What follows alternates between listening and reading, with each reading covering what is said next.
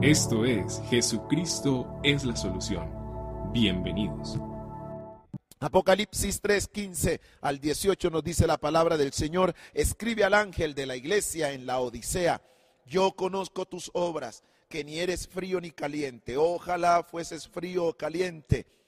Pero por cuanto eres tibio y no frío ni caliente, te vomitaré de mi boca.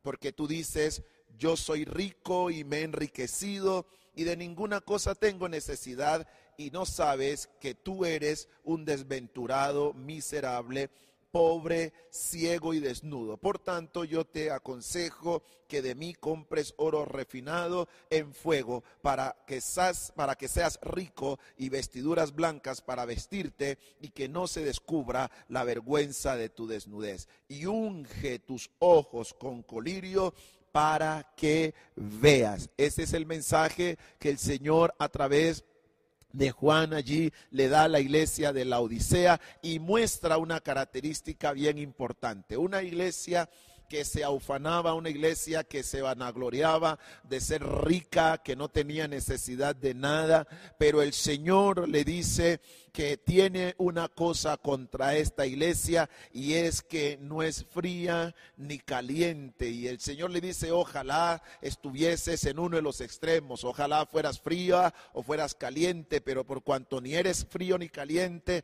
el Señor le dice, te vomitaré de mi boca. Y la iglesia, allí el Señor le dice, porque tú dices, yo soy rico, me he enriquecido, no tengo necesidad de nada. Y entonces el Señor le revela su condición. Y dentro de las, de las cosas que el Señor menciona en esta iglesia, además de las otras que ha mencionado allí, de, desventurado, miserable, menciona la ceguera. Dice, tú eres ciego, ciego. Y terminando el versículo, le dice, yo te invito a que unjas tus ojos con colirio para que esa ceguera se quite. La palabra de Dios en Efesios capítulo 4, versículos 17 al 19 nos dice, esto pues digo y requiero en el Señor que ya no andéis como los otros gentiles que andan en la vanidad de su mente, teniendo, y mire esta expresión, el entendimiento oscurecido el entendimiento entenebrecido, ajenos de la vida de Dios por la ignorancia que en ellos hay, por la dureza del corazón los cuales después que perdieron toda sensibilidad se entregaron a la lascivia para cometer con avidez toda clase de impureza. Cuando una vida entra en el terreno del entendimiento entenebrecido, de un entendimiento lleno de oscuridad, entonces el resultado es que el corazón perderá toda sensibilidad. Y todo esto hace referencia a lo que es la ceguera espiritual. Estas son manifestaciones propias de una vida que anda y camina en lo que es la ceguera espiritual. Entonces usted se estará preguntando en casa, pero ¿qué es la ceguera espiritual? ¿Qué es la ceguera espiritual? Yo quiero en esta noche, con la ayuda del Señor, tratar de definir qué es esto de la ceguera espiritual. La ceguera espiritual, la ceguera es un fenómeno común no solo entre personas no creyentes, sino entre creyentes. Y esto es lo delicado del asunto, porque si la ceguera espiritual, el bloqueo espiritual, la limitación espiritual solamente estuviese en aquellos que todavía no han entregado, no conocen, no han reconocido la verdad que es Cristo el Señor, pues uno diría, bueno, está bien porque a fin de cuentas todavía no se ha manifestado en ellos la gracia del Señor, pero que un creyente sabiendo y conociendo las escrituras, aparentemente, un creyente que lleva tiempo en, su caminar con Dios, esté sufriendo de ceguera. Mire que no es ni siquiera una miopía eh, eh, espiritual, no es ni siquiera una, una pequeña leve lesión en su visión, es una ceguera total una ceguera espiritual. Y dice entonces que esto es muy común entre personas no creyentes, sino también entre creyentes. Y el mejor ejemplo que tenemos lo encontramos en las palabras que Jesús pronuncia a los líderes religiosos de su época. Ahí en Mateo capítulo 15, los versículos 10 al 19. Si usted me ayuda allí donde está, usted va a la palabra del Señor, usted va a encontrar que las palabras de Jesús fueron las siguientes. Y llamando así a la multitud les dijo, oíd y entended. no lo, no lo que entra en la boca contamina al hombre, mas lo que sale de la boca, esto contamina al hombre. Entonces, acercándose, sus discípulos le dijeron, ¿sabes que los fariseos se ofendieron cuando oyeron esta palabra? Pero respondiendo, él dijo, toda planta que no plantó mi padre, dice allí, eh, celestial será desarraigada. Verso 14, dejadlos, son ciegos. Mira lo que dice Jesús, son ciegos guías de ciegos. Y si el ciego guiare al ciego, ambos caerán en el hoyo. Esto es triste. Dejarlos, dice Jesús. Jesús está diciendo, yo estoy hablando lo que es la verdad, porque lo que entra en el hombre no es lo que contamina al hombre, lo que sale del hombre es lo que contamina al hombre. ¿Por qué? Porque lo que entra a la boca, y esto no es que Jesús estaba contra la higiene, y hay que aclararlo, esto no es de que Jesús era un desordenado que no velaba por la higiene, no. Lo que pasa es que aquí se estaba dando un sobreénfasis de una cultura, de, una costumbre que, los, eh, que en aquel tiempo se tenía que realizar y en el momento que no se realizara, entonces las personas eran juzgadas. ¿Cuál era la costumbre? Lavarse las manos antes de comer el pan. Y Jesús con sus discípulos toman el pan y comen y ellos no se lavan la mano como era el ritual religioso. Y entonces los fariseos y ellos se sienten incómodos por lo que Jesús está haciendo. Y Jesús entonces aprovecha para darles una lección y decirles, miren, lo que entra por la boca no es lo que contamina al hombre. Lo que verdaderamente contamina al hombre es lo que sale de adentro de su corazón. ¿Por qué? Porque dentro del corazón es que están las malas cosas, los odios, las venganzas, las críticas, las murmuraciones, la fornicación de los adulterios, las mentiras, los robos. Todo eso sale de dónde? Del corazón. Pero lo que entra por la boca, dice el Señor, eso se va otra vez a la letrina y no hay nada que hacer.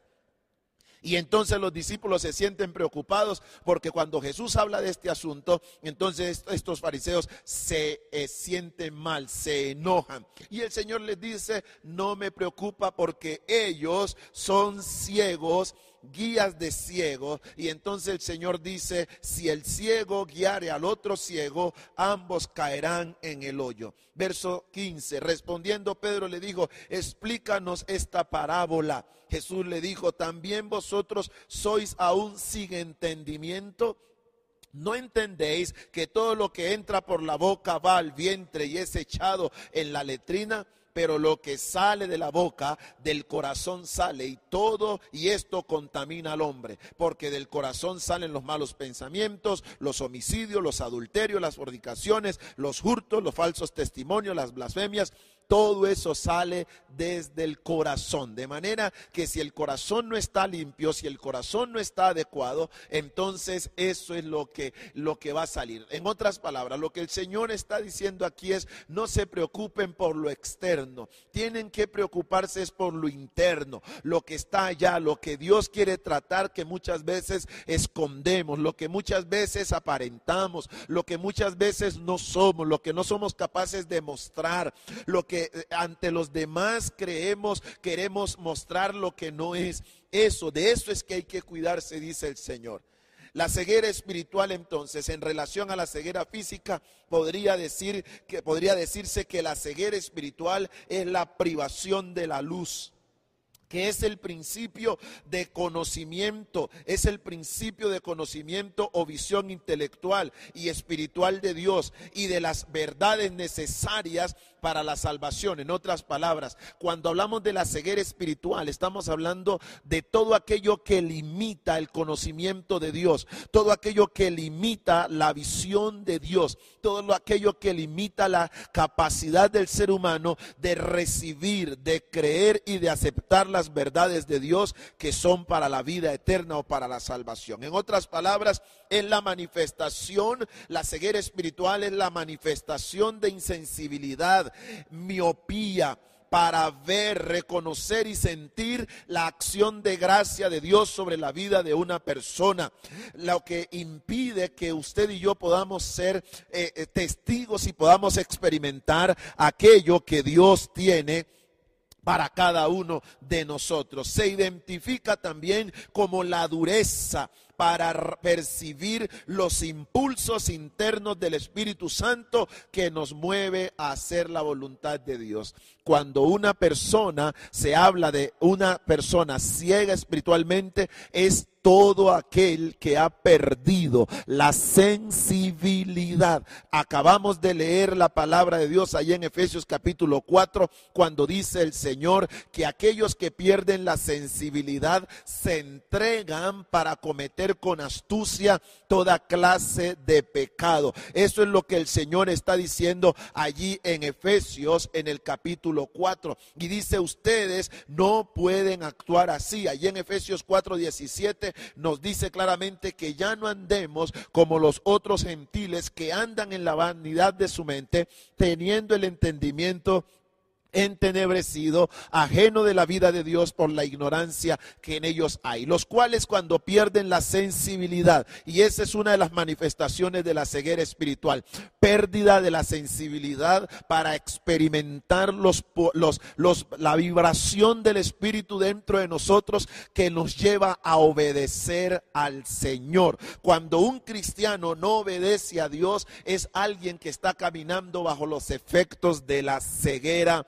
espiritual. Mis amados, la Biblia describe al hombre natural como alguien que está ciego a las realidades espirituales y por lo tanto es incapaz de desear el remedio para curar tal mal dentro de sí.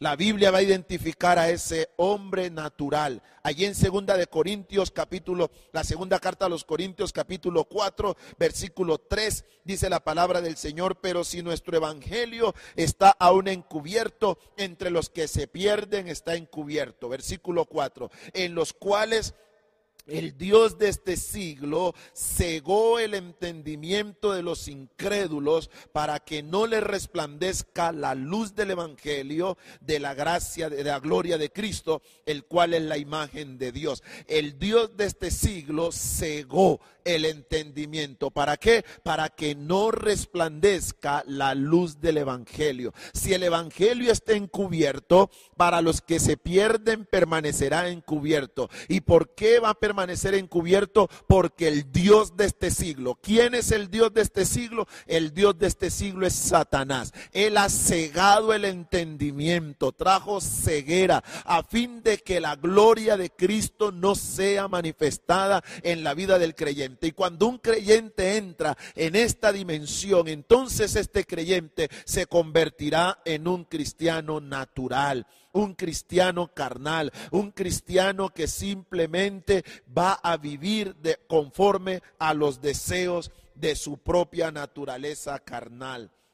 En otras palabras, la persona incrédula está espiritualmente ciega, que esa es otra manifestación de la ceguera espiritual, la incredulidad.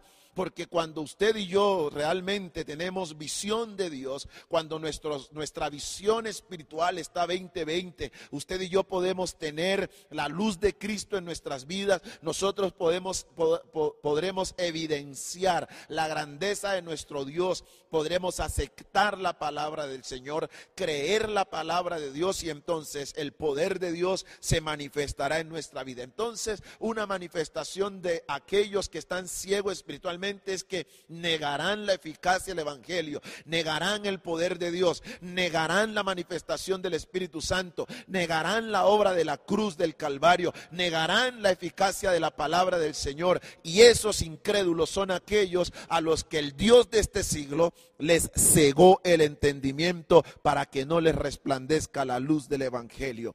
La persona incrédula está espiritualmente ciega. Él cree que ve, pero en realidad no ve absolutamente nada. Ahora bien, el riesgo que se corre en este estado espiritual está en que se termina rechazando la revelación de Dios que está establecida en su maravillosa palabra. Ese es el gran riesgo que corre una persona que está bajo el efecto de la ceguera espiritual. Rechaza la revelación de Dios, rechaza la palabra de Dios, rechaza el conocimiento de Dios que está enmarcado en la Santa Biblia, la palabra de Dios. Esto por supuesto trae unas consecuencias en la vida de la persona. Y una de las consecuencias que va a traer en la vida de la persona es confusión, confusión en cuanto a la adoración al Dios vivo. Esta persona que por la ceguera espiritual rechaza, limita, hermano, la, la, la revelación de Dios, rechaza la palabra de Dios, entonces va a tener un efecto en su vida y es la confusión en cuanto a su adoración a Dios. Y por ende se termina adorando al azar, a las criaturas, antes que al Creador. Y ese es un fenómeno que hoy en día, tanto en no creyentes como en creyentes, lo estamos viendo. Romanos, el apóstol Pablo ahí en la carta a los Romanos, en el capítulo 1, los versículos 21 al 25, el apóstol Pablo va a decir lo siguiente, pues habiendo conocido a Dios. Mire que esto es importantísimo, mis amados hermanos, porque aquí no está el apóstol Pablo hablando de personajes que no conocen. Está hablando de aquellos que habiendo conocido a Dios, no le glorificaron como Dios. Hermanos, tengamos cuidado con esto. Tengamos cuidado cuando nuestro corazón comience a enfriarse. Tengamos cuidado cuando nuestra comunión con Dios comience, hermano, a diluirse. Tengamos cuidado cuando nuestro corazón comience a sentir punzada que lo mueva a deshonrar el nombre del Señor. Pues habiendo conocido a Dios, no son personas ignorantes, no son personas desconocedoras, son personas a las que Dios de alguna manera se les ha manifestado, pero ellos no quisieron glorificar a Dios como Dios, ni tampoco le dieron gracias. Son las personas ingratas y hay un sinnúmero de creyentes que hoy están volviendo al mundo, están volviendo a su vida pasada, están volviendo a sus antiguas andanzas. Son aquellos que un día conocieron a Dios, conocieron la gracia, pero cayeron de la gracia. Son personas que disfrutaron de las bondades del Eterno, pero ¿sabe qué hicieron? Fueron ingratos, no fueron agradecidos, no le dieron gloria, no le dieron honra, no le dieron alabanza al Rey. Siempre se quejaron, siempre siempre Dios les quedó debiendo, siempre la iglesia les quedó debiendo, siempre el Evangelio les quedó debiendo, insatisfecho. Entonces terminan dándole cabida a las tinieblas y eso es lo que la palabra de Dios aquí nos va a decir, sino que se envanecieron en su razonamiento. La palabra de Dios es un material, la palabra de Dios es un libro, la palabra de Dios es un recurso espiritual que usted y yo necesitamos recibirlo por fe, necesitamos recibirlo bajo la guía y bajo la, la dirección del Espíritu Santo. A mí me preocupa cuando hay gente que quiere poner su razonamiento a la palabra del Señor y todo lo quieren razonar. El justo vive por la fe, el justo vive por la fe yo soy partidario de que nosotros no podemos promover la fe ciega, pero mi querido hermano, nosotros no podemos estar metiendo nuestro razonamiento siempre a lo que Dios nos dice. ¿Sabes por qué? Porque hay cosas que Dios va a decir que para ti y para mí serán locuras, pero esa es la voluntad de Dios para tu vida y para mi vida.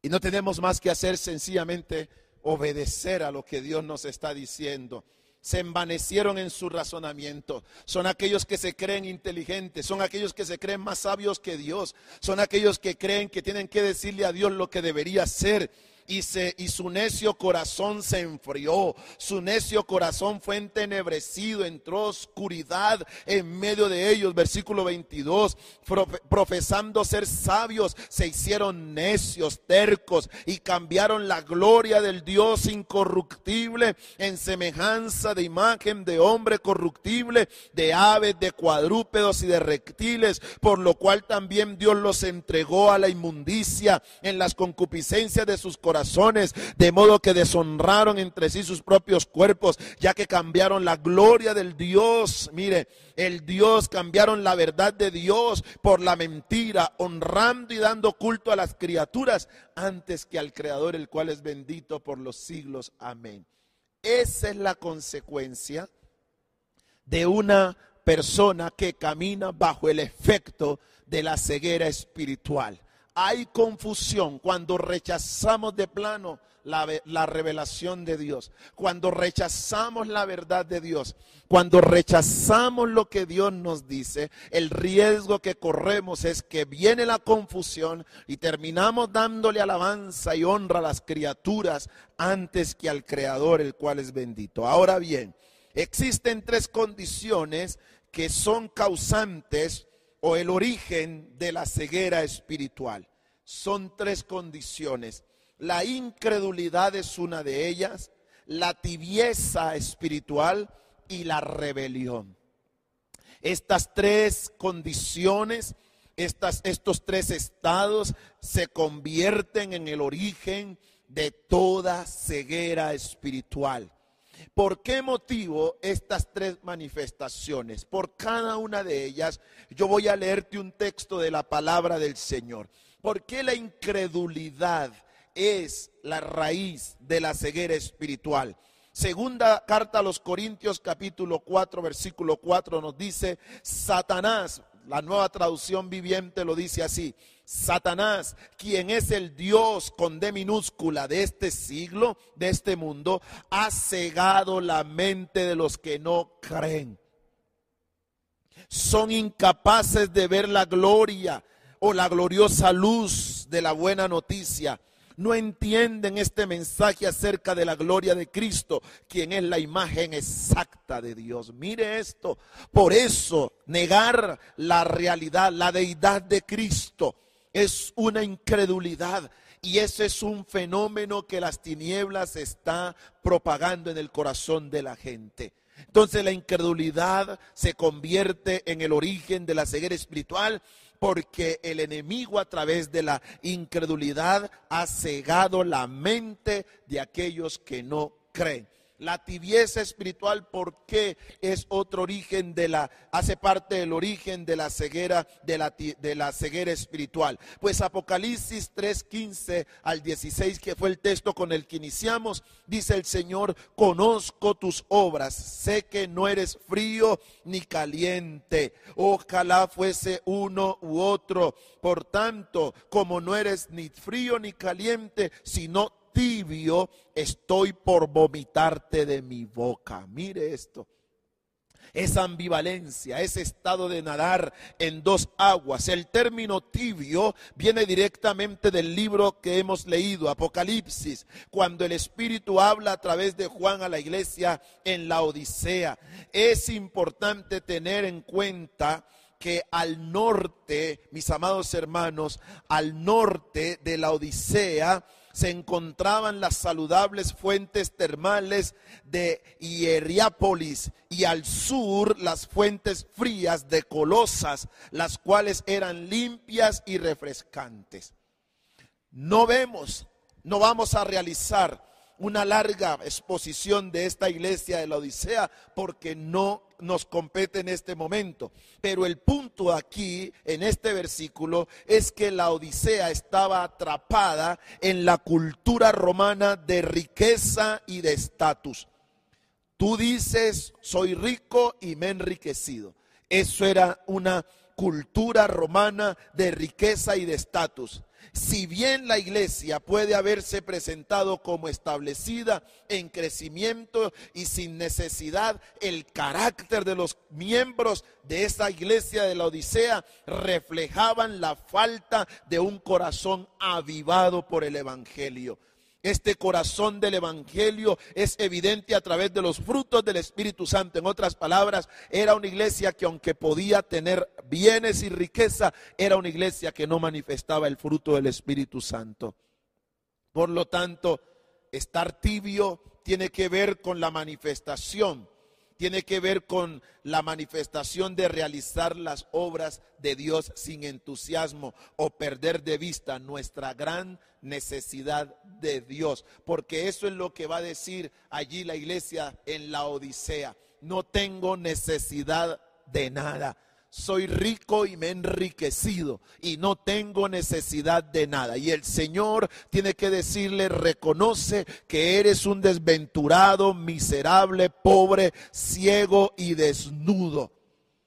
¿Y cuánto de nosotros estamos caminando en un estado de tanta autosuficiencia? Creemos que no necesitamos de Dios. Creemos que estamos bien. Y esa es la gente que deja de orar porque estoy bien la gente que deja de estudiar la escritura porque estoy bien, la gente que deja de buscar a Dios porque estoy bien. ¿Y por qué estoy bien? Porque mi negocio me va bien, porque mi trabajo me va bien, porque tengo dinero, porque tengo trabajo, porque tengo ropa, porque tengo casa, porque mis asuntos van bien, porque no me molesta nadie, porque Tienes que aprender, mi querido hermano, que esa no es la fiel señal de una vida transformada. La señal más evidente de una vida transformada es que esa vida manifieste el carácter de Cristo. Bendito el Dios eterno. La vida cristiana hermano, porque eso de que me va bien y que todo me funciona y que soy bendecido y que soy prosperado, eso hace parte de ese mensaje contrario que hemos escuchado muchas veces a lo largo de los años donde creemos que vida cristiana saludable es que todo vaya bien. Vida saludable, vida cristiana saludable es la manifestación del carácter de Cristo en un hombre o en una mujer. Cuando un hombre y una mujer en medio de las pruebas, en medio de los momentos adversos, en medio de los momentos difíciles, en medio de la tentación, en medio de todo lo que pueda vivir, su carácter permanece estable, no se deja vender ni se deja comprar. Es alguien que no cae por cualquier cosa es un cristiano que permanece estable en las buenas y en las malas. Ese es ese cristiano que puede decir que el carácter de Cristo está siendo formado en él. Pero entonces no solamente, mi querido hermano, la incredulidad hace parte del origen de la ceguera espiritual, no solamente la tibieza espiritual, aquí tenemos otro factor que hace parte, hermanos, de aquello que hemos llamado ceguera espiritual, la rebelión. Jeremías capítulo 5 versículo 21 y 23 nos dice, oíd ahora esto, pueblo necio y sin corazón, que tiene ojos y no ve, que tiene oídos y no oye, tiene ojos y no ve, está ciego, un pueblo ciego. Versículo 23, no obstante este pueblo tiene corazón falso y rebelde, se apartaron y se fueron. Ese es el corazón que manifiesta rebelión. Por lo tanto, es un corazón que manifiesta una vida totalmente ciega. Con esto en el corazón y en la mente, mis amados hermanos, que les he expuesto en este momento, yo deseo desarrollar lo que es la ceguera espiritual y para esto quiero tomar el segundo factor que mencioné, la tibieza espiritual. No voy a hablar en esta oportunidad, no voy a hablar, mis amados, ni de la rebeldía, ni voy a hablar del factor que acabé de mencionar, el factor de la incredulidad. No voy a hablar de ni de la incredulidad ni de la rebelión. Voy a centrarme en el segundo factor que mencioné, que tiene que ver con la tibieza espiritual como un factor determinante en la ceguera espiritual. Un cristiano espiritualmente ciego es uno que camina en tibieza. La tibieza se considera la enfermedad más peligrosa de la vida espiritual. Existía en el cristianismo del primer siglo y existe todavía en la actualidad. Esta enfermedad espiritual se puede definir e identificar a través de los siguientes, de los siguientes síntomas. Y quise usar esta palabra síntomas ahora que estamos en todo esto donde a toda hora se nos pide, tenga cuidado con los síntomas. ¿Se acuerda? Los famosos síntomas del coronavirus. Y entonces si le duele la cabeza, si tiene tos seca, fiebre alta y ah, malestar eh, en el cuerpo, etcétera, etcétera, le dicen, ojo con los síntomas. Porque los síntomas manifiestan algo. Los síntomas en el cuerpo manifiestan que hay algo que no está marchando bien. Cuando usted tiene un síntoma, no soy médico ni pretendo serlo, pero permítame en medio de la lectura y en medio de todo lo que hago para preparar un sermón, trato de leer algunas cosas importantes. Cuando hay una manifestación en el cuerpo, dolor en el cuerpo, dolor de cabeza frecuente o cualquier otro malestar, esos síntomas te dicen que hay algo que en tu cuerpo no está funcionando bien, de manera que usted inmediatamente tiene que consultar. Y sabemos que hay síntomas leves, pero hay síntomas mucho más graves, mucho más serios, mucho más ah, eh, notables. Y cuando los síntomas son leves, pues hay personas que tienen la habilidad de manejar esos síntomas y entonces se toman una que otra pasta y entonces el mal síntoma pasa y entonces dicen eso queda así nomás. Pero hay síntomas en que tú no te puedes automedicar, sino que tienes que inmediatamente irte a las manos del especialista, del que sabe, del que te puede dar un diagnóstico con respecto a los síntomas que has estado experimentando. Y aquí yo quiero hablar de esos síntomas que dicen que usted y yo estamos caminando en la ceguera espiritual, pero son los síntomas de la tibieza. ¿Cómo me doy cuenta que como cristiano me estoy volviendo tibio espiritualmente. Recuerde que el texto nos dijo el Señor, no eres ni frío ni caliente, le dice el Señor a la iglesia en la Odisea no eres ni frío ni caliente y la sensación que queda es como que para el Señor fuera mejor que estuviera o bien frío o bien caliente, pero al tibio el Señor está resuelto en vomitarlo de su boca. Primera manifestación, primer síntoma de una vida tibia una carencia de fervor en el amor. El amor se enfría. En otras palabras, hay frialdad en el amor. ¿Cómo así, pastor, que frialdad en el amor? Primer síntoma, mi carencia, mi fervor por el amor a Dios se disminuye. Ya no amo a Dios con la misma intensidad. Ya no Dios, ya Dios ya no es mi pasión. Ya Dios no es de mi interés. Ya Dios comienza a ocupar segundo, tercero, cuarto, quinto lugar en mi vida. Ahora la prioridad en mi vida son otros asuntos, son otras cosas, pero no solamente hay frialdad o hay pérdida del fervor de mi amor hacia Dios. Hay pérdida de mi amor y del fervor por mi prójimo, por mi hermano, por la gente que tengo a mi alrededor. Se enfría el amor, se enfría el amor, se enfría la pasión el amor por la oración, el amor por la palabra, el amor por la búsqueda de Dios, el amor por el servicio a Dios, el amor por todo aquello que tiene que ver con las cosas de Dios. Al comenzar la vida con el Señor amábamos a Dios con todo el corazón, pero a medida que el tiempo ha ido transcurriendo, ha decaído mi amor por el Señor.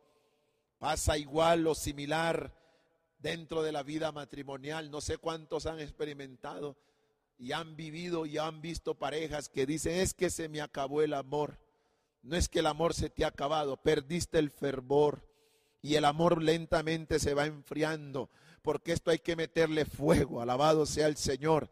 A esto hay que meterle fuego. Al principio se, se, sentía ese gran amor, ese fervor, ese acercamiento, pero en la medida que el tiempo pasa, ese fervor se va perdiendo. Entonces un primer síntoma de que estoy entrando en un estado de tibieza espiritual es que mi fervor, mi amor por el Señor comienza a disminuir. Número dos, segundo síntoma, también consiste en un relajamiento espiritual y entiéndase como relajamiento espiritual pérdida de la energía para la búsqueda de Dios. He estado insistiendo en las dos últimas semanas algo que el Señor ha estado hablando en mi vida y me ha movido a orar por aquellos que en este tiempo han perdido energía en su corazón por Dios, han perdido la energía de buscar a Dios, frena la capacidad de buscar a Dios, retrae a la persona, lo imposibilita, le quita el movimiento para avanzar en esa búsqueda de Dios, entra en un total relajo espiritual. Esto se caracteriza porque la persona entra en un estado de aridez espiritual frente a las cosas de Dios. Las cosas de Dios no son más mi pasión, no hay motivación. Yo me puedo quedar dormido, luego lo hago, luego lo luego oro, luego miro, luego hago, luego leo, luego no, mi hermano tienes que tener cuidado con eso. Ese relajamiento espiritual es peligroso. Y hay dos cosas aquí tremendas que el diablo muchas veces quiere usar de forma mentirosa, de forma mentirosa. Ay, es que ese activismo en la iglesia, todo el tiempo ore, ore, lea la Biblia, ayune. ¿Quién te dijo a ti que disciplinas espirituales tienen que ver con activismo? Cuando a ti se te dice que debes orar y se te convoca al desarrollo de disciplinas espirituales, no tiene nada que ver con activismo. ¿Mm? Deje esa niñería. Y yo quiero exhortar al liderazgo de la iglesia. Dejen de estar hablando lo que ustedes no entienden. Esto no tiene que ver con activismo. Entonces por eso uno ve a más de uno relajado espiritualmente. Y cuando tú te relajas, el diablo te toma ventaja, ¿sabes? Cuando te relajas espiritualmente. La Biblia dice que para que Satanás no gane ventaja alguna sobre nosotros, pues no ignoremos lo que Él es capaz de hacer. Y lo que yo estoy viendo en este tiempo es muchos cristianos que ignoran la capacidad del enemigo. El enemigo es rápido para actuar, el enemigo no te pierde oportunidad, el enemigo no está jugando contigo, el enemigo tira a matarte de una vez. Entonces ten cuidado cuando comiences en tu vida espiritual a relajarte. Quizás hoy no nos podemos congregar, pero muchos, es que hoy no me quiero congregar. ¿Y por qué no te quiero congregar? Ah, es que no tengo ánimo. ¿Tú crees que eso es de, Dios? Ahí no está Dios. Ahí no está Dios. ¿Tú crees que Dios va a colitar que tú no quieras orar? ¿Tú crees que Dios va, va a aplaudirte que que tú no quieras meditar en su palabra? ¿Qué padre quiere que su qué padre va a avalar que su hijo no quiera escuchar su voz? Y cuando usted y yo venimos a la palabra de Dios, venimos es a escuchar la voz de nuestro Padre. ¿Qué padre va a estar contento con un hijo que le da la espalda? ¿Qué padre va a estar contento con un hijo que no quiere hablar con él, que no le quiere decir nada? ¿O acaso los padres no nos preocupamos cuando miramos a nuestros hijos en ese total silencio? Venga, mi hijo, hable, ¿qué le está pasando? Te veo muy silencioso, ¿qué hay? Esa es la preocupación de nosotros los padres. ¿Cómo se nos va a ocurrir que nosotros podamos pasar días tras días sin orar y creemos que esa es la voluntad de Dios? Porque es que Dios entiende y comprende que no quiero orar. ¿Quién te dijo eso, hermano? Eso es del mismo infierno y eso hay que reprenderlo inmediatamente y tienes que tirarte al piso, arrodillarte, clamar a Dios, Señor, no tengo palabra, pero de aquí no me levanto, Dios mío, hasta que tú no pongas palabra en mi boca para yo alabarte y exaltarte. Ojo con el relajamiento espiritual. No puedes relajarte en este tiempo. Vivimos tiempos peligrosos, iglesia. Vivimos tiempos peligrosos donde no podemos relajarnos. Aquí no hemos ganado nada todavía. Esto es de estar todo el tiempo marchando hacia la meta. Lo compartíamos el domingo. Yo sé que el Señor nos ha dado vida eterna, pero yo tengo que cuidar mi salvación tan grande, tan especialmente como el Señor, sé que el Señor me la ha dado y voy a cuidarla como si todo dependiera de mí.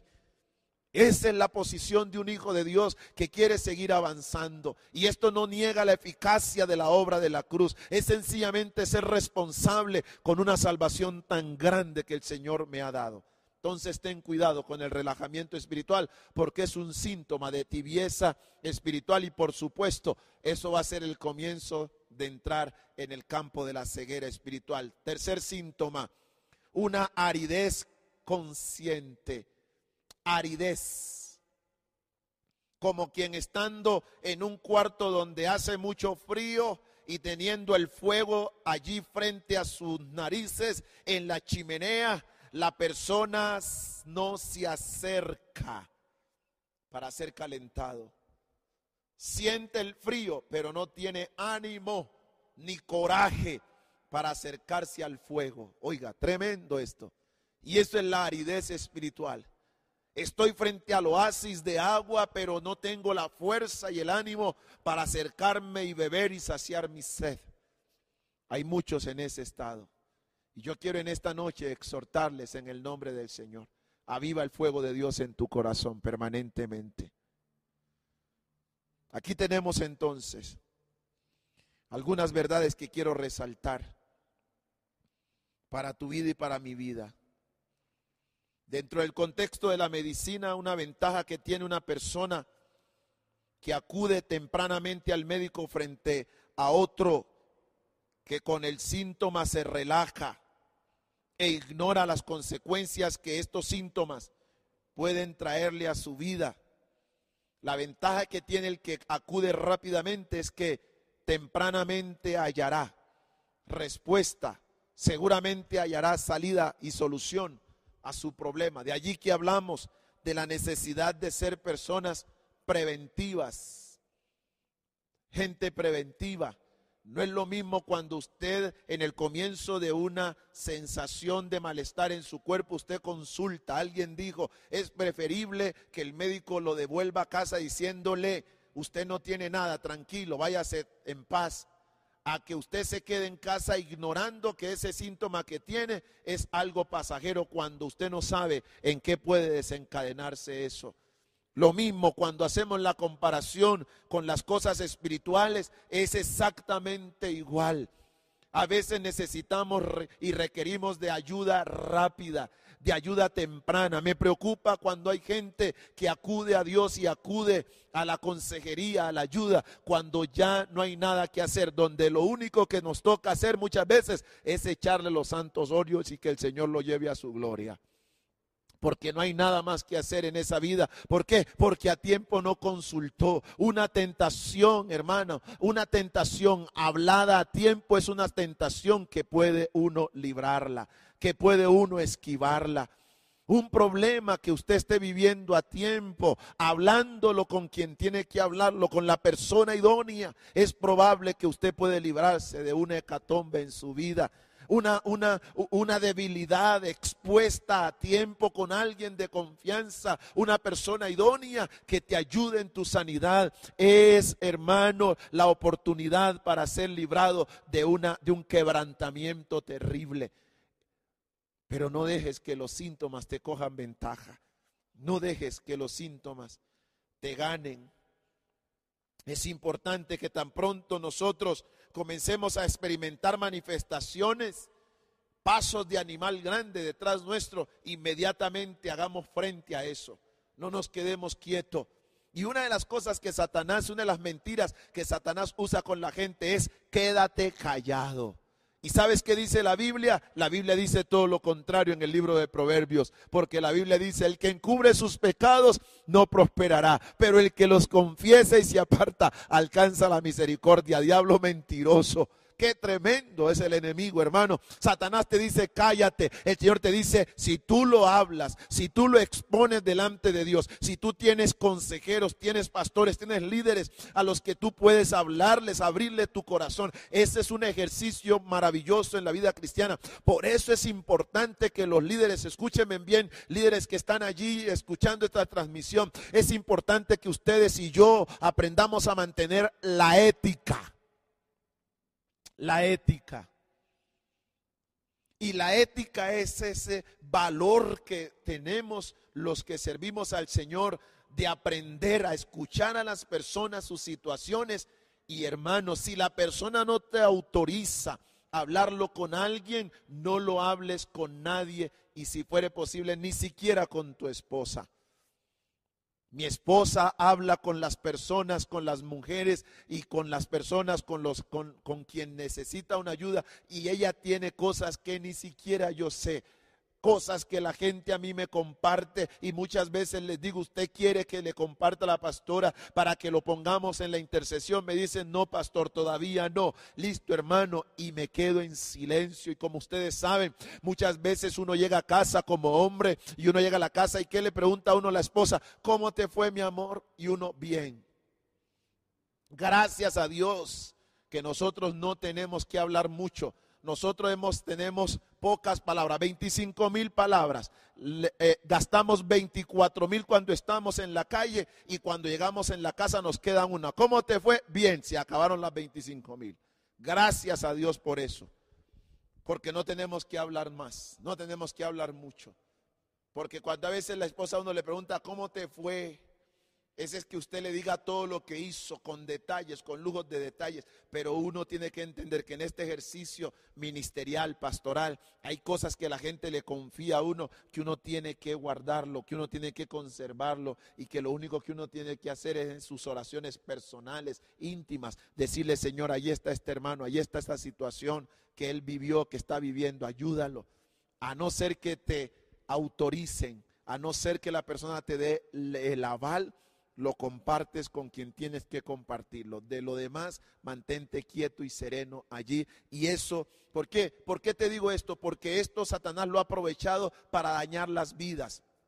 Esto lo ha aprovechado Satanás en la vida de los líderes y pastores, que muchas veces desde el púlpito estamos promulgando lo que en consejería se nos habla, estamos promulgando lo que la gente viene y nos confiesa en la consejería, hermano, y eso es dañino, eso daña, y eso ha hecho que mucha gente se reserve, pero no puedes caer en esa trampa del enemigo, de que el enemigo te dice, calla, no lo digas a nadie, quédate quieto, porque mientras tú te quedes callado, Satanás te va a tener cuerda pisada. Pero cuando tú puedes confesar tu pecado, hablarlo primeramente con el Señor. Y si tienes la confianza con alguien idóneo y quieres compartirlo, eso te va a ayudar a ser libre y a sanar tu corazón. Ahora bien, dentro de los síntomas espirituales de una vida decadente se van a manifestar algunos que quiero en esta noche manifestarlo, quiero ponerlo en esta noche de relieve en su vida. La salud espiritual de una persona, la salud espiritual de una persona se nota a partir de los síntomas que éste revela. Cuando uno ve un cristiano pálido, cuando uno ve un cristiano con un lenguaje raro, cuando uno ve un cristiano todo adormecido, cuando uno ve un cristiano desanimado, cuando uno comienza a ver un cristiano que con su lenguaje, ya su lenguaje es agresivo, ya las palabras que está usando son palabras de grueso calibre. Cuando usted ve ese cristiano que uno le pregunta por la oración, es más, hay gente que uno le pregunta, oiga hermano, usted hizo su devocional y se enojan. Cuando usted mira esas manifestaciones, esas son propias de un corazón que está entrando en un estado de tibieza espiritual y por ende terminará en la ceguera espiritual. Yo quiero mostrarte rápidamente algunos síntomas que tengo aquí en la vida de un creyente, algunos síntomas y, que, que van a mostrar la decadencia espiritual en un corazón, en una vida. Toma nota si quieres en el nombre del Señor. Primer síntoma, desaliento o frialdad en la indiferencia. Me vuelvo desalentado, frío ante las necesidades de otro se opera entonces, se apaga la voluntad de forma paulatina hasta hacerme caer en un estado de terrible indiferencia. No me importa lo que otros sufren. Número dos, relajamiento o conformismo espiritual relajamiento o conformismo espiritual. Ese es otro síntoma que deja ver que usted está caminando hacia la zona de la frialdad espiritual, de la tibieza espiritual. Número tres, tercer síntoma, el individuo se conforma con valores, actitudes y comportamientos lejos del ideal cristiano. En otras palabras, desarrolla mediocridad en sus valores, desarrolla mediocridad en sus actitudes y su comportamiento dista de lo que debe ser el comportamiento de un hijo de Dios nacido de nuevo. Síntoma número cuatro, la necesidad de satisfacción interior. ¿Qué significa esto, pastor? La persona se siente la persona siente un gran disgusto de hacer las cosas que anteriormente le llenaban y le satisfacían.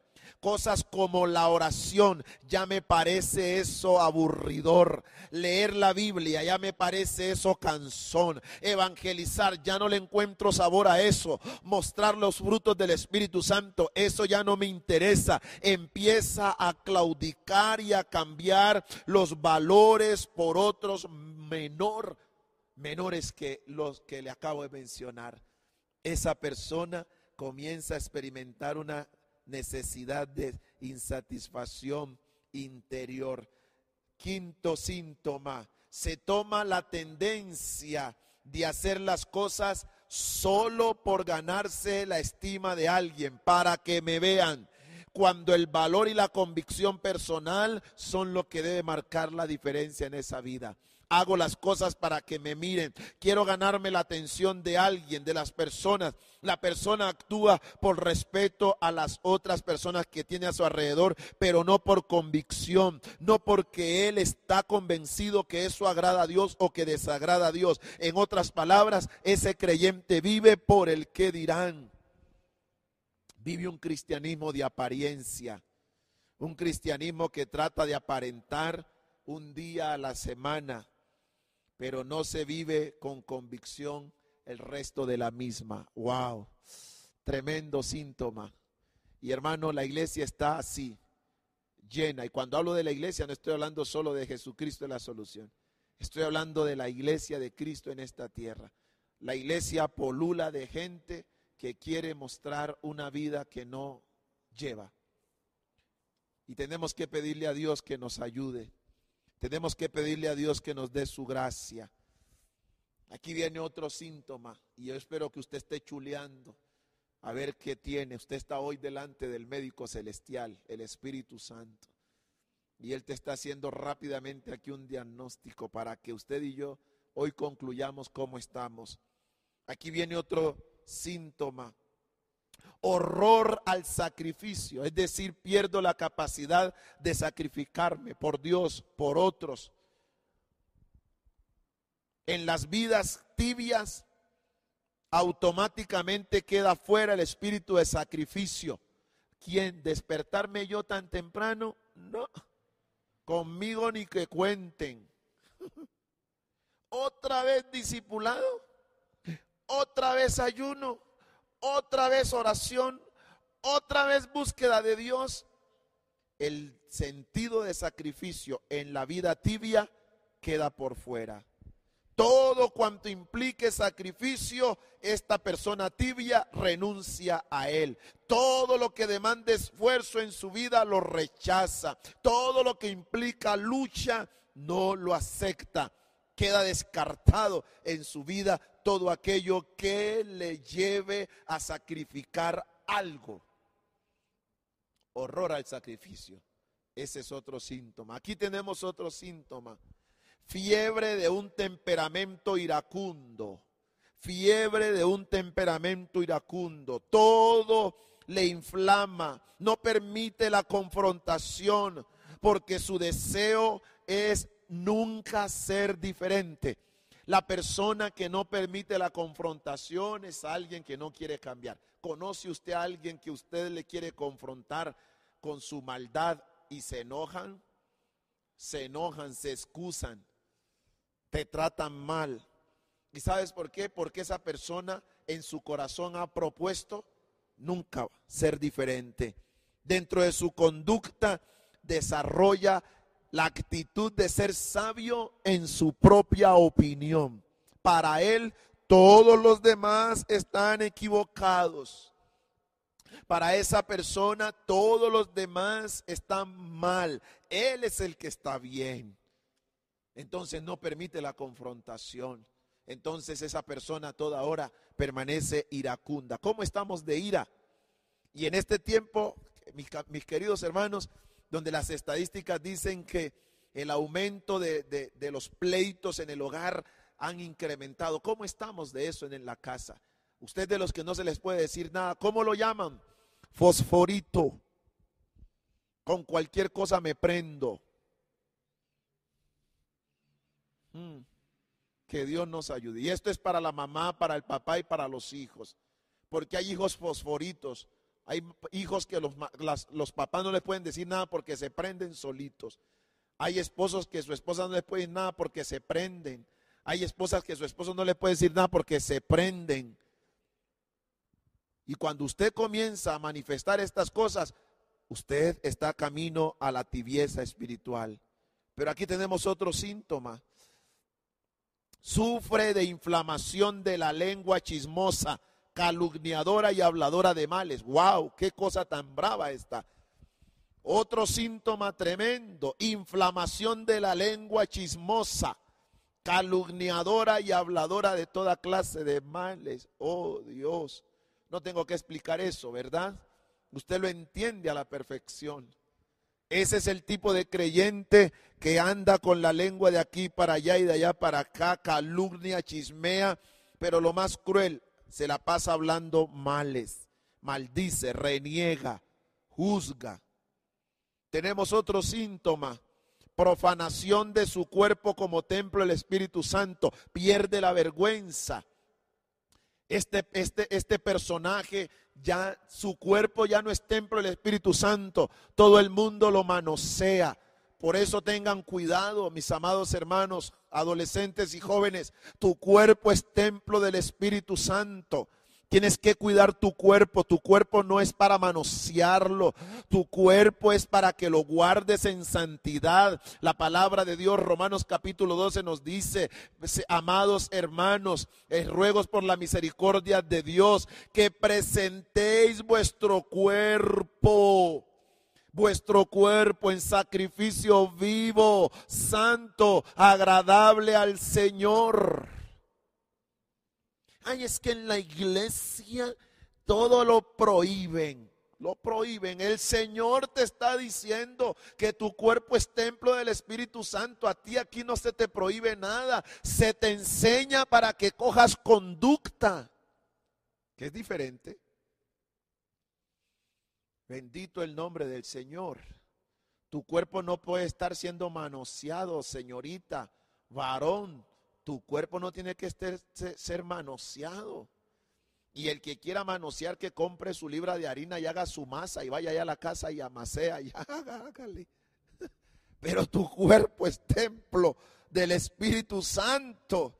Pero cuando usted entra en ese estado de tibieza espiritual, ya no le importa profanar lo que un día fue el templo del Espíritu Santo. Otro síntoma palpitación de un corazón mundano. Wow, esto es tremendo. El corazón por las cosas del mundo le palpita. Ay, como quisiera estar allá. Ay, como quisiera. Y es que escucho esa música y voy me pasa corriente. Uy, es que escucho ese disco y me remonta aquellos años mozos. Palpitación de un corazón mundano.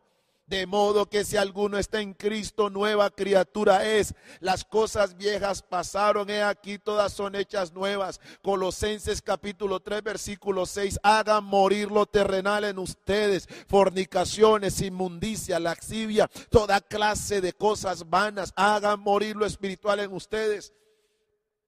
Ojo con esas palpitaciones, mi querido hermano. Ojo con esas palpitaciones, mi querida hermana esas palpitaciones de ojos incorrectos que se van. es que yo antes, mujer que pasaba, yo la miraba. Tenga Dios piedad. Palpitaciones de un corazón mundano. Otro síntoma, falta de energía para trabajar por Cristo, por su obra y por la verdad. Wow, esto es poderoso, hermano. La falta de energía para trabajar por el Señor. Sabe que de las cosas que yo alabo al Señor es que el Señor cada día renueva mis fuerzas. Aquí estamos y créame que no estoy aquí, mi querido hermano, porque esto es un trabajo. No, esto es mi amor por el Señor y ustedes son testigos en el nombre del Señor que hemos tratado de estar aquí fielmente, llevando la palabra, pastoreando los que allí estamos haciendo todo modo y posible todo lo que hacemos, reuniones, allí conectes hermano en esta reunión y me uno con el otro y me uno con otro ministerio y me uno con el otro ministerio y estoy allí y usted creerá entonces que yo me la paso desocupado. No, mi querido hermano, el día no me alcanza. El día no me alcanza. ¿Sabe el Señor a qué hora mis ojos se abren en la madrugada y a qué hora me voy a descansar, hermano? Y el día no me alcanza. Pero tengo energía para la gloria del Señor. Pero esa energía no es porque físicamente yo tenga la fuerza. No, es el Espíritu Santo. Porque cuando usted se mete a la oración, cuando usted se mete a la palabra, cuando usted está en constante meditación, muchas veces estoy allí, una alabanza al Señor y estoy cantando himnos y estoy cantando alabanza. Eso te mantiene enérgico en el nombre del Señor. Y la gente te habla y tú no andas por allá chico palado. Y la gente te consulta y tú no estás allí hablando cosas que no deben. Tú estás respondiendo cómo está pastor bendecido, cómo está sostenido de la mano del Señor, cómo van las cosas para adelante en el nombre de Cristo Jesús. Energía para trabajar por Cristo y por su obra y abrimos un grupo y abrimos el otro y tratamos con el uno y tratamos con el otro y allí vamos y allí vamos y allí vamos con la ayuda del Señor. Mm. Pero cuando usted como cristiano, hijo de Dios, nacido de nuevo, usted comienza a entrar en la zona de la pérdida de la energía, ya no quiere hacer nada por la obra del Señor, ay, cansado otra vez, tengo que dormir. Y no estoy diciendo con esto que usted no puede, no merezca descanso. Usted merece descanso y tiene que hacerlo, porque ese es el orden divino. Pero por favor no pierda la energía de servir al Señor, de servir a su obra y de servir a la verdad. No la pierda. Otro síntoma, cabeza hinchada de orgullo. Ese es otro síntoma. El orgullo. El orgullo espiritual, el orgullo que domina nuestro corazón y nuestra mente. Cuando usted como creyente permite el orgullo, cabeza hinchada de orgullo. Recuerde que el orgullo se, se presenta acá arriba, ¿no? En la mente. Y usted nos, y nos comenzamos a sentirnos orgullosos, altivos. Ojo con eso, en el nombre del Señor. Y por último tenemos como síntoma, tenemos laringitis. Laringitis que nos impide orar buscar el rostro de Dios y compartir con otros la fe en Cristo. Laringitis. No tengo, no puedo orar. Laringitis que nos impide orar, buscar el rostro de Dios. No puedo levantarme en la mañana.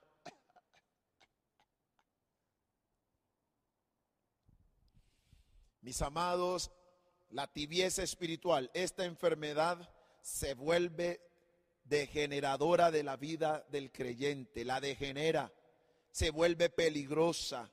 ¿Y por qué te vuelve, se vuelve peligrosa? Porque te distancia de la voluntad de Dios. Te hace perder el ánimo. Día a día te distancia de Dios. Y todo comienza con pequeños y mínimos detalles hasta convertirse en hábitos ya no oro más, ya no leo la Biblia, ya no, y entonces se me convirtió todo esto que comenzó con una pequeña cosa. Por eso la Biblia nos va a decir, cazadnos las zorras pequeñas, las zorras pequeñas que echan a perder los grandes viñedos. Esos son los síntomas de un corazón que está caminando en tibieza espiritual, pero preciosos de Dios, amados santos. Sería yo injusto terminar este sermón si no te permitiera por el Espíritu Santo y por la palabra el ser medicado esta noche. Porque así como hemos visto los síntomas, pues yo tengo que decirte que el Señor tiene la medicina y el Señor nos da la medicina. Y yo quiero hablarte rápidamente de cómo podemos nosotros, cómo nos podemos recuperar de ese estado de tibieza espiritual. En la Biblia hay un ejemplo que podemos tomar para aprender esta noche cómo el Señor nos lleva a salir de ese estado de tibieza espiritual.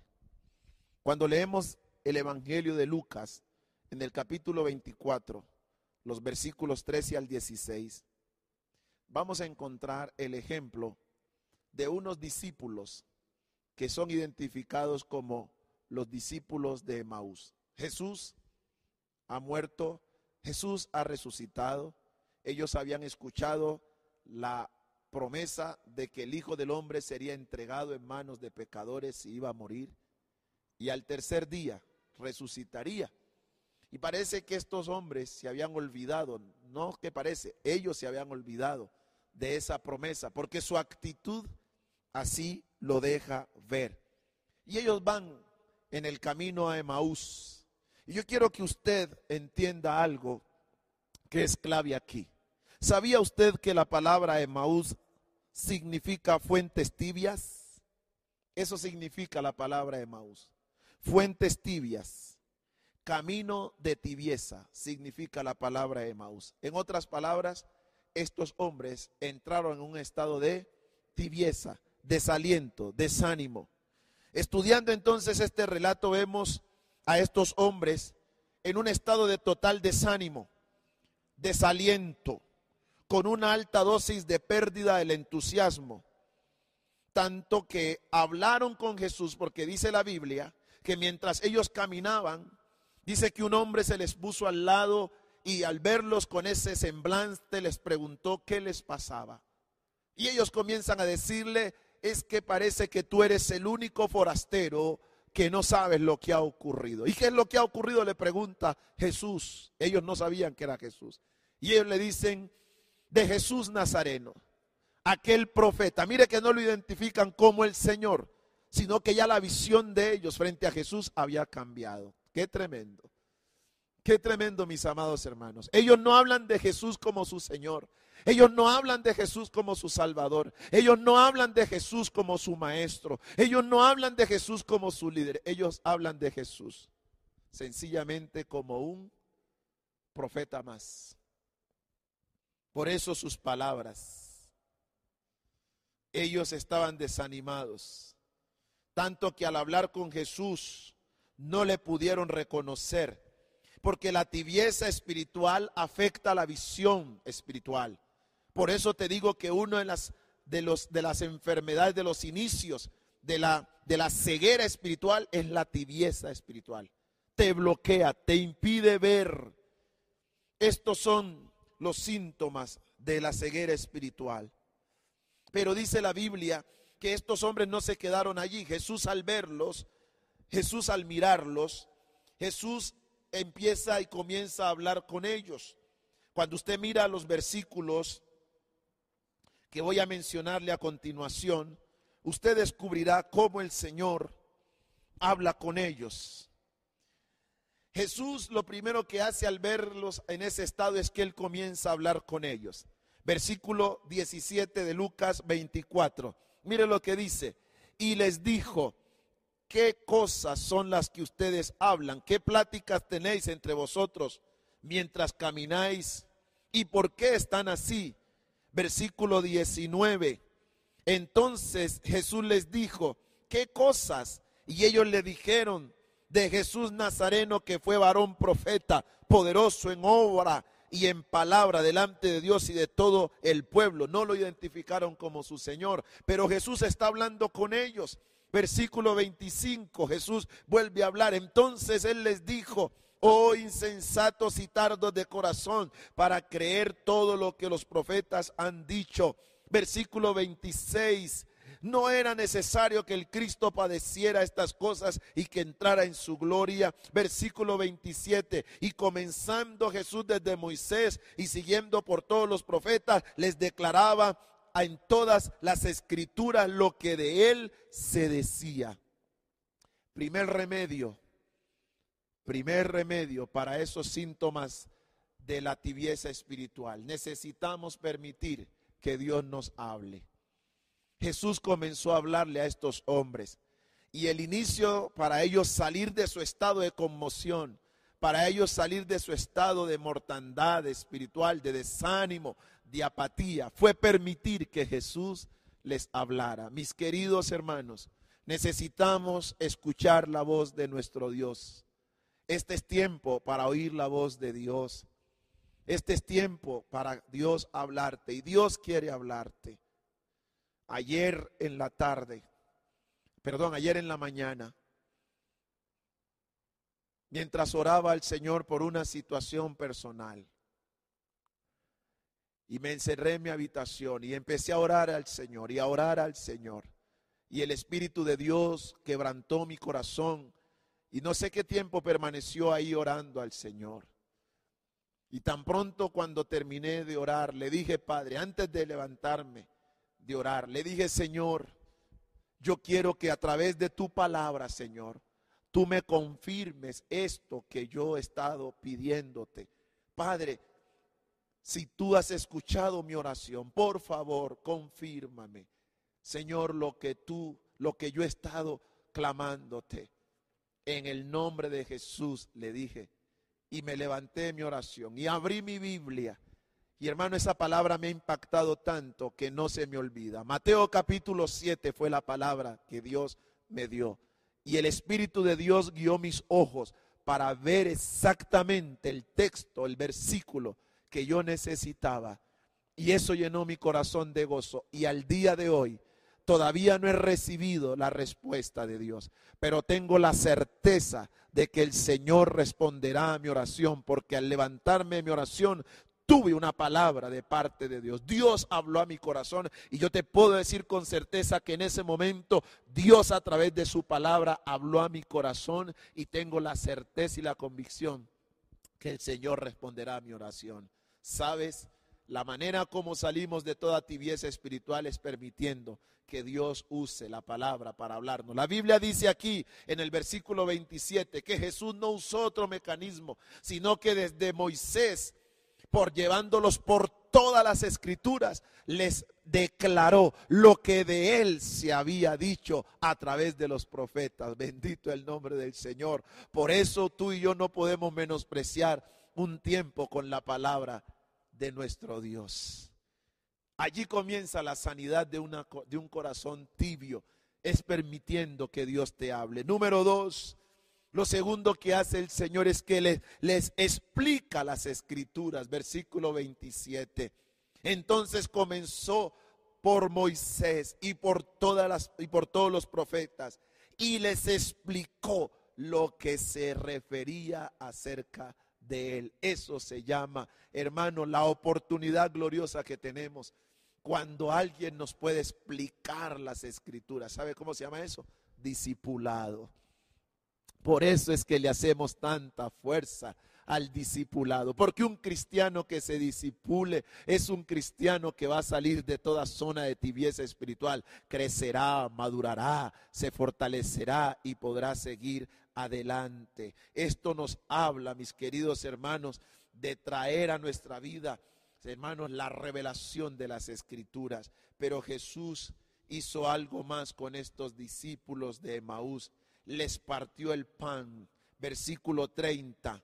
Versículo 30 dice que ellos entonces, dice que llegando, versículo 28, llegaron a la aldea delante a donde iban y él hizo como que iba más lejos, mas ellos le obligaron a quedarse diciendo, quédate con nosotros porque se hace tarde y el día ya declina. Entró pues y se quedó con ellos. Y aconteció que estando sentado con ellos a la mesa, tomó el pan y lo bendijo y lo partió y se los dio. Partió el pan y se los dio. Mira hermano, qué glorioso. ¿De qué nos habla esto de partir el pan? Nos habla de la importancia de alimentarnos permanentemente de la palabra. Jesús dijo, yo soy el pan de vida, el que me come nunca más tendrá hambre y el que bebe de mí jamás tendrá sed. Cuando usted y yo tenemos comunión con Dios, eso habla de comunión con Dios cuando tenemos comunión con nuestro amado Jesús, entonces la esperanza nos vuelve, la capacidad de comprensión viene a nuestra vida y la confianza se activa para no perder nuestra visión espiritual.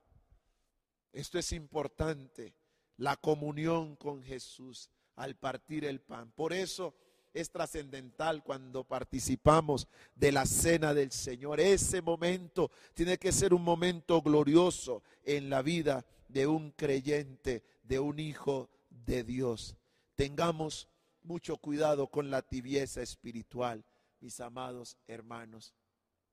Jesús hace tres cosas con estos discípulos que les vuelve el ánimo y les libra de esa tibieza espiritual. Habla con ellos, les explica las escrituras y tiene comunión con ellos a través de partir el pan. Tengamos cuidado. Tengamos cuidado con la tibieza espiritual. Esto nos encamina hacia la ceguera. Y Dios no quiere que usted y yo seamos ciegos espirituales. Dios quiere revelarse cada día a su vida y a mi vida. Frente a los síntomas que hemos, mencionado en esta noche, hay verdades que Dios te está trayendo en el día de hoy diciéndote, puedes ser sanado si tan solo permites que Dios te hable. Número uno. Número dos, que el Señor te habla las escrituras y yo espero que esta noche Dios haya abierto las escrituras para ti y para mí y que usted y yo entremos en comunión con nuestro buen Señor. Y entonces toda tibieza y toda ceguera se tendrá que ir en el nombre de Jesús. Allí en casa donde estás, te invito a que cierres tu Biblia. Si tienes tu cuaderno de nota, recógelo allí. Y yo te invito a que te pongas en posición para orar a Dios en esta noche por su palabra.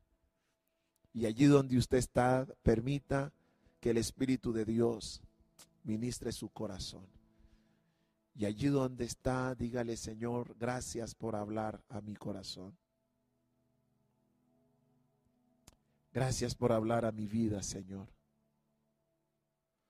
Gracias por ministrar mi vida, Dios. Gracias por consolarme a través de la palabra. Gracias, Señor, porque tú eres bueno. Señor, permíteme hoy reflexionar sobre esta palabra.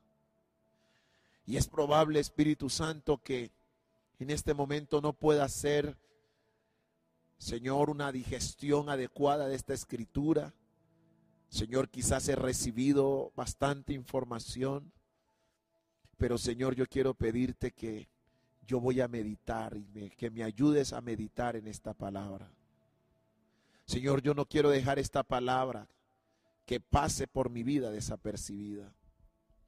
Yo quiero en esta noche, Espíritu Santo, dígale ahí donde está, quiero que tú me redargullas y que me lleves a ser una persona muy sincero contigo, Señor. Donde yo pueda, Señor, identificar cuáles son los síntomas. Y si algún síntoma de los que hemos hoy, Señor, hablado está en nuestras vidas, te rogamos que nos des la habilidad y la capacidad, Dios, de poder, Señor, reconocer y volvernos a ti. Señor, yo oro por tu pueblo. Yo oro por tu iglesia en esta noche y te pido, Espíritu Santo, que tú seas abriendo nuestro entendimiento y que esta palabra, Señor, marque las vidas. Esta palabra, Señor, lleve a mi hermano y a mi hermana a una dimensión diferente. Señor, te alabo porque tú eres bueno y porque sé que tú nos das palabras propicias. Y yo oro para que esta noche esta palabra, Señor, haya sido propicia al corazón de tu iglesia, Señor. Al corazón y al oído de cada oyente, Dios. Y yo te ruego, Padre, en esta hora, que todos aquellos que hayan experimentado esa, esa tibieza espiritual, Señor, ahora mismo el fuego del Espíritu Santo se encienda en ellos el poder del Espíritu de Dios los avive en el nombre de Cristo Jesús. Y Señor, toda frialdad de su vida desaparezca ahora. Y que a partir de esta misma noche, Señor, ellos comiencen a desarrollar las disciplinas espirituales que vuelvan a avivar sus corazones, que vuelva a avivar sus vidas en el nombre de Jesús, para la gloria tuya, oh Padre. Gracias por amarnos, Dios. Gracias por este tiempo con tu palabra. Gracias por confrontar nuestras vidas, pero gracias porque a través de tu palabra tú traes sanidad y medicina a nuestros corazones. Yo te alabo por cada vida en esta noche, en el nombre de Jesucristo. Amén, amén y amén. Bendito sea el nombre del Señor. Iglesia, te bendigo en esta noche, declarando el poder de Dios sobre ti y pidiéndole al Señor que esta palabra realmente haya tocado tu corazón y tu vida esté yendo a otra dimensión después de haber recibido esta poderosa palabra. Te envío un abrazo a la distancia, no sin antes desearte que Dios te bendiga y te guarde, que Él haga resplandecer su rostro sobre ti, el Señor te mire con misericordia y ponga en ti paz. Te bendigo en el nombre de Jesucristo. Feliz noche. Gracias por escucharnos. Comparte este audio y recuerda que Jesucristo es la solución. Más que un nombre, una verdad.